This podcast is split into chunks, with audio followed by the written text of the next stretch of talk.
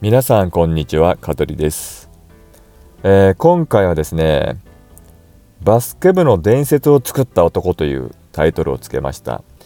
なんだかね格好をつけたタイトルで申し訳ないんですがまあでもある意味これはね本当にねバスケ部のね伝説を作ったんですよ、うん、まあその男っていうのはねまあもちろん私ですよ。はい。ね、うん、でこれはね高校時代の話なんですよ。高校時代、うん、私ね高校時代バスケ部だったんですよ、うん、でまあ俗に言うさあのー「スラムダンクって漫画あるじゃないですか。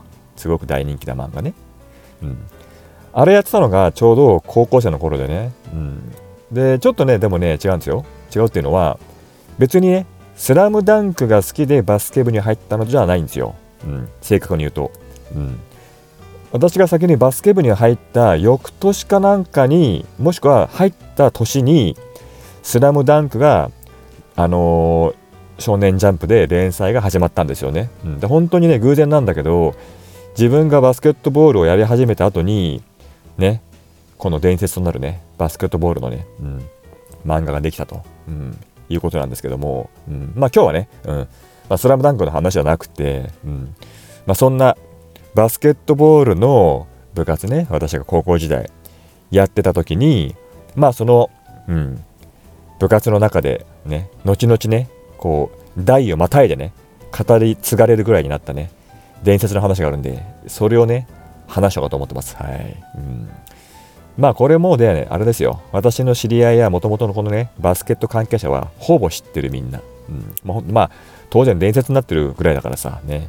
知られてるのは当然なんですけども、まあ、あえてね、これを自分で言っちゃうっていうね、ね、いやらしいよね。あこういうのはさ、ね、自分で言うもんじゃないじゃん。ね。他人から聞くからさ、えー、そうなんだっていうさ、伝説なんだけどさ、ね。これをもう自分から言っちゃうんだからさ、ね。さすがですよ、私はね。うん。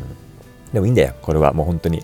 自分で言っちゃうぐらいのレベルの伝説なんですよ、これも。はい。うん。で、今日はね、そんなね、なだらだら喋んない、もう本当に多分、スパッとね、終わりますよ。はい。うん、でね、うちのね、部活ね、まあ、めちゃめちゃね、厳しかったんですよ。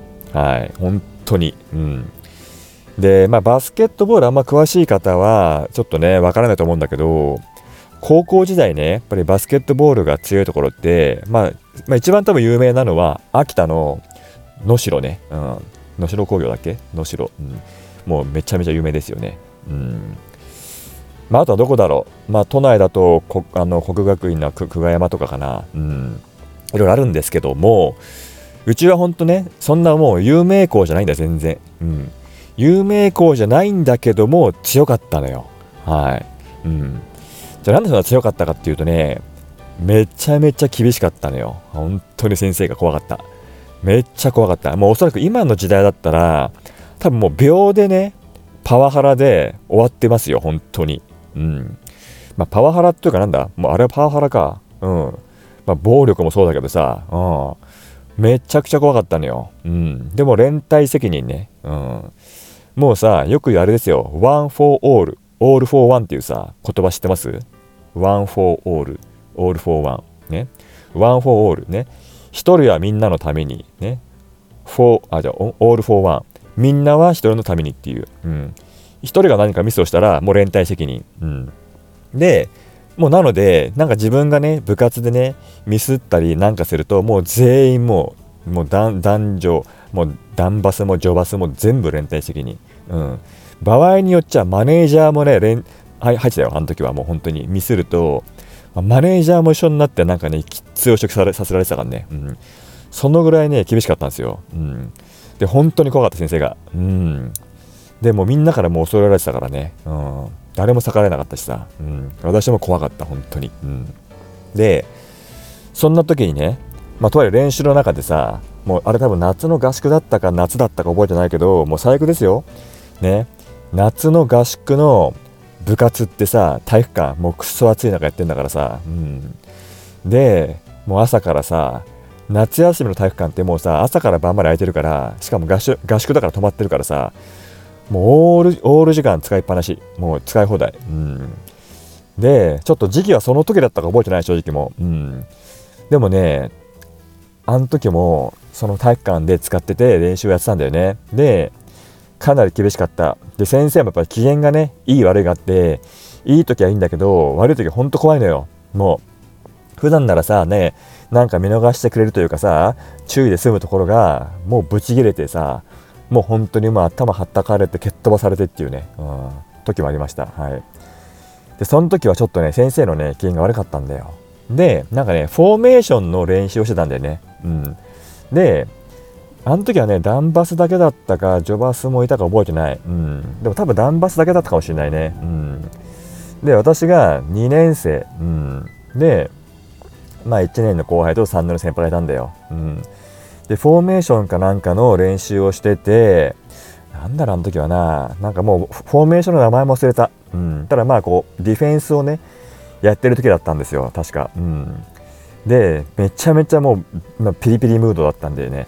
うん、で、まあ、とある人がポジション立たされて「お前ここ立て」とか言って「でお前こちだ」とか言って他の人が立ってたんでね、うん、でいかにこのねポジショニングポジションを取るのが大事かと、うん、いうところが入っていってでそこでねこのディフェンダーとオフェンサーオフェンスね攻める人とのそのスペースの距離の取り方これをすごくなんか先生は気にしててそこを重点的にやってんだけど何回やってもみんながうまくできないもんでまあうまくできないっていうよりもうまくやってるんだろうけど先生の中では全然ダメなんだろうね。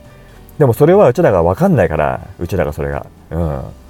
もう本当に何回やっても怒られてっていうもう汗だらだらかけながらみんなもう必死にやってたんだよ、うん、で先生がほんとしびれ聞かして「お前らだったかてめえらだったか覚えてないけどふざけんなバカ野郎!」みたいな感じで、うん、で何秒言ったらわかんだスペースだスペースっつって言ってんの。で、その時にね、先生がね、こう言ってきたの、急に。急にね、私に向かってね、おい、カトリーつって、スペースってなんだ？って言われたんですよ。で、私はね、とっさにこう答えたの。宇宙です。わかる？これ。私が伝説になった理由わかる？ねね整理しようか？ねまず、この場は部活ですよ。バスケットボールの部活中です。ね。それは皆さんも理解してますよね。うん。ね。ここまでみんな理解できる。うん。で、バスケットボールってね、攻める側と守る側がある。うん。だから、そのためのね、オフェンスとディフェンスっていう練習があるわけですよ。で、その時は、この守る側のね、ディフェンスという練習をしてました。はい。で、ディフェンスをする時には、ポジショニングって言ってね、こう、なんだろう、攻める人と守る人との間にこうねポジションを取ると、うん、その練習をしてたんだよ、うん、でそのポジショニングのねこだわりがあって先生はそのポジショニングのスペースをねとにかく意識しろということを何度も何度も言ってたの、うん、ただあまりにみんながねそのスペースをうまく理解してないようでもう堪忍袋の尾が切れたからねなぜか知らないよ。なぜそれで私にね言ってきたか分かんない、うん、たまたまなんとなくなんだろうね、うん、先生がぶち切れて「おいカトリー!」っつって「スペースってなんだ!」って言ったの、うん、で私が答えた言葉がさっき言った通りそうなんだっけ？せーの。宇宙です、これねその現場にいる時のリアルな話なんだけどみんなね多分ね 0. 数秒0コンマの間にめちゃめちゃ受けたと思うのよ。何言ってんだこいつと。でも今ここで笑ったら先生に殺されると思ったと思うのみんな、うん、このほんの 0. 何秒の間にね誰もが思ったんだって、うん、でも結果的に言うとね一人のやつがねプッて笑ったんだよ。そう。そしたらね連鎖反応ね One for all だよね。一人が笑ったらさみんなが笑ったのもう。そしたらさ先生までワンフォーオールだよ。急に先生がさねバカ野郎と。でもそのバカ野郎バカ野郎はもう皮がニヤニヤ笑ってたの。うん。お前何言っちゃってんだと。うん。でお前バカだなお前はみたいな感じで。ですぐに自分の後違うね生徒を指さして「おじゃあお前スペースってなんだ答えろ」とか言ったらまあ、その人が、まあ、スペースは何、まあ、その感覚というかね、うん、まあ間ですと。その感覚のね、うん、間を間を取ることですと。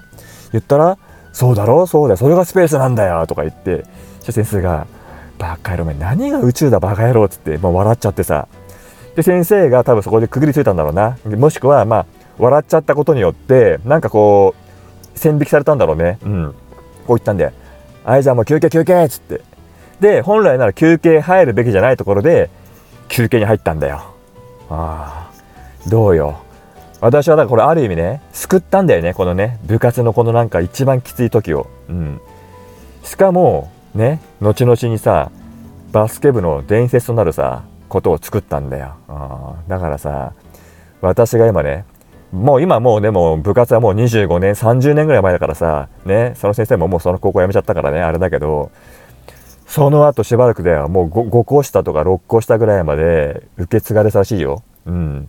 あのバスケ部で香取って人がいてその人はねめっちゃ先生が切れてる時にハマった時にねスペースってなんだって言ったらねスペースと答えたっていうああのスペースの人ですか？みたいな。